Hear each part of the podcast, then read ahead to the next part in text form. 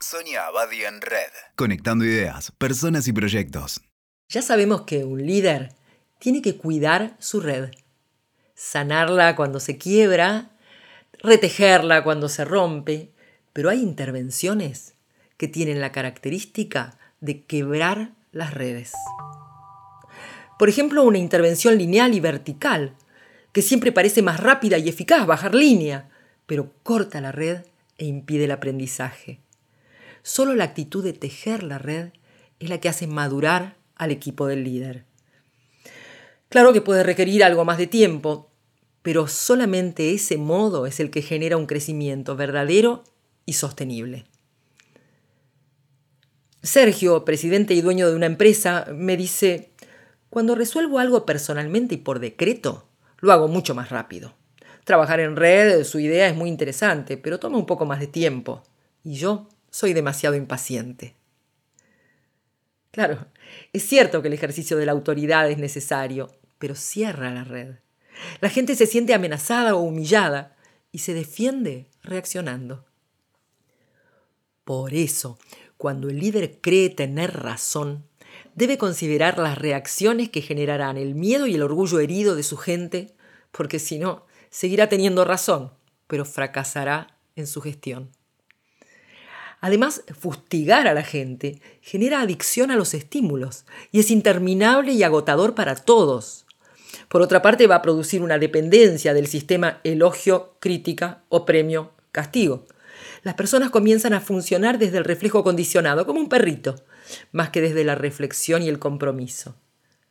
Si el estímulo apunta al miedo y la inspiración al placer, el líder que solo estimula produce adiestramiento en tanto que el que inspira genera crecimiento y aprendizaje.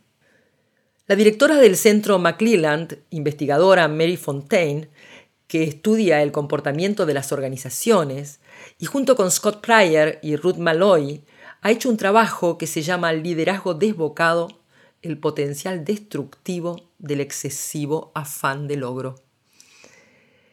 Ese estudio ha sido publicado en la Harvard Business Review y afirma que los líderes que tienen una actitud autoritaria y toman atajos hacia los resultados inmediatos, en vez de informar, enseñar y colaborar con su gente, terminan perjudicando el desempeño, destruyendo la confianza y el ánimo de la gente y, por supuesto, a la larga, reduciendo la productividad.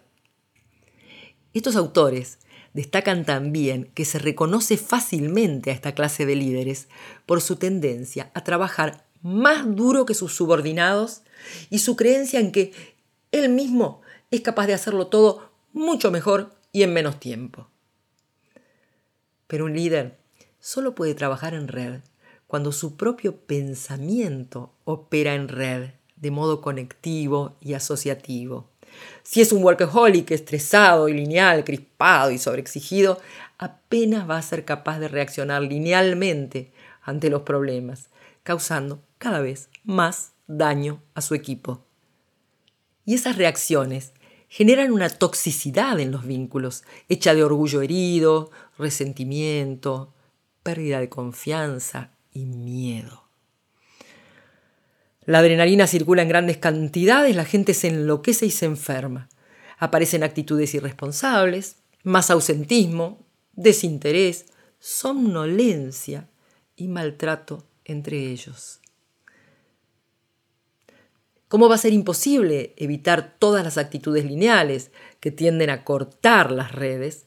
Lo más importante va a ser detectar esos daños y repararlos lo antes posible. Por eso el líder debe saber diagnosticar y curar su red, cuando está anudada, cuando está quebrada, cuando tiende al colapso. Tiene que ser capaz de decir con honestidad y respeto lo más temido, lo que nadie quiere decir e incluso lo que nadie quiere escuchar y atreverse a enfrentarlo con confianza y con franqueza. Cuando una organización o un equipo funcionan linealmente, los nudos y los cortes producen la irritabilidad y el enojo del jefe. Sin embargo, la función del líder justamente es encontrar esos nudos y esos cortes, ya que muchos de los errores que las personas cometen se deben en gran parte a fallas en la red y la forma de solucionarlas es revisarla y restaurarla a tiempo o lo antes posible. Sin embargo, muchas veces, especialmente durante una crisis, ejercer el liderazgo implica cerrar o cortar la red. Inevitablemente, para protegerse.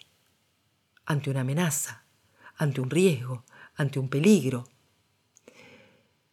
Y no está mal hacerlo, pero hay que saber que eso va a dejar residuos tóxicos en la organización. Y entonces, cuando pase la emergencia, esos residuos tienen que ser registrados, procesados y la red vuelta a tejer. El psicoanalista inglés Christopher Bolas, en su libro Ser un personaje, describe algunas condiciones de funcionamiento de los grupos y las sociedades como un estado mental fascista. ¿Y qué es un estado mental fascista para este autor? Es un estado en el que los valores se deshumanizan, no solo verticalmente desde el que ocupa el lugar de dictador, digamos así, sino por la prohibición de sostener actitudes humanas solidarias y compasivas entre los miembros del equipo. Cuando alguno de ellos intenta ayudar al otro, salvarlo, rescatarlo, colaborar con él, esa actitud es criticada y a veces hasta castigada. ¿Por qué?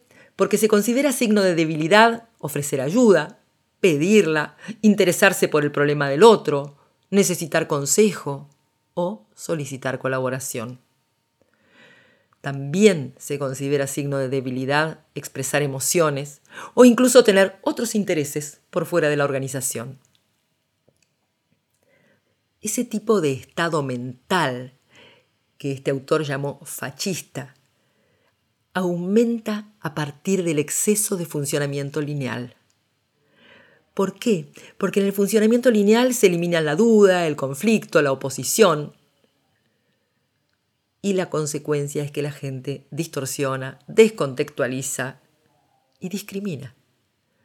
En el nivel del pensamiento vamos a encontrar una mutilación de la creatividad y en el nivel de los equipos la destrucción de los vínculos con comportamientos egoístas y despiadados. Por eso, la responsabilidad del líder, su principal responsabilidad, es cuidar el clima emocional y relacional de su organización y de su equipo. Se trata de activar la colaboración, de facilitar la solidaridad, defendiéndola, apoyándola y no criticándola o impidiéndola. Se trata también de activar la empatía, de cuidar los vínculos, o sea, de tejer y retejer la red de sus equipos de trabajo. Escuchaste Sonia Abadi en Red. WeToker. Sumamos las partes.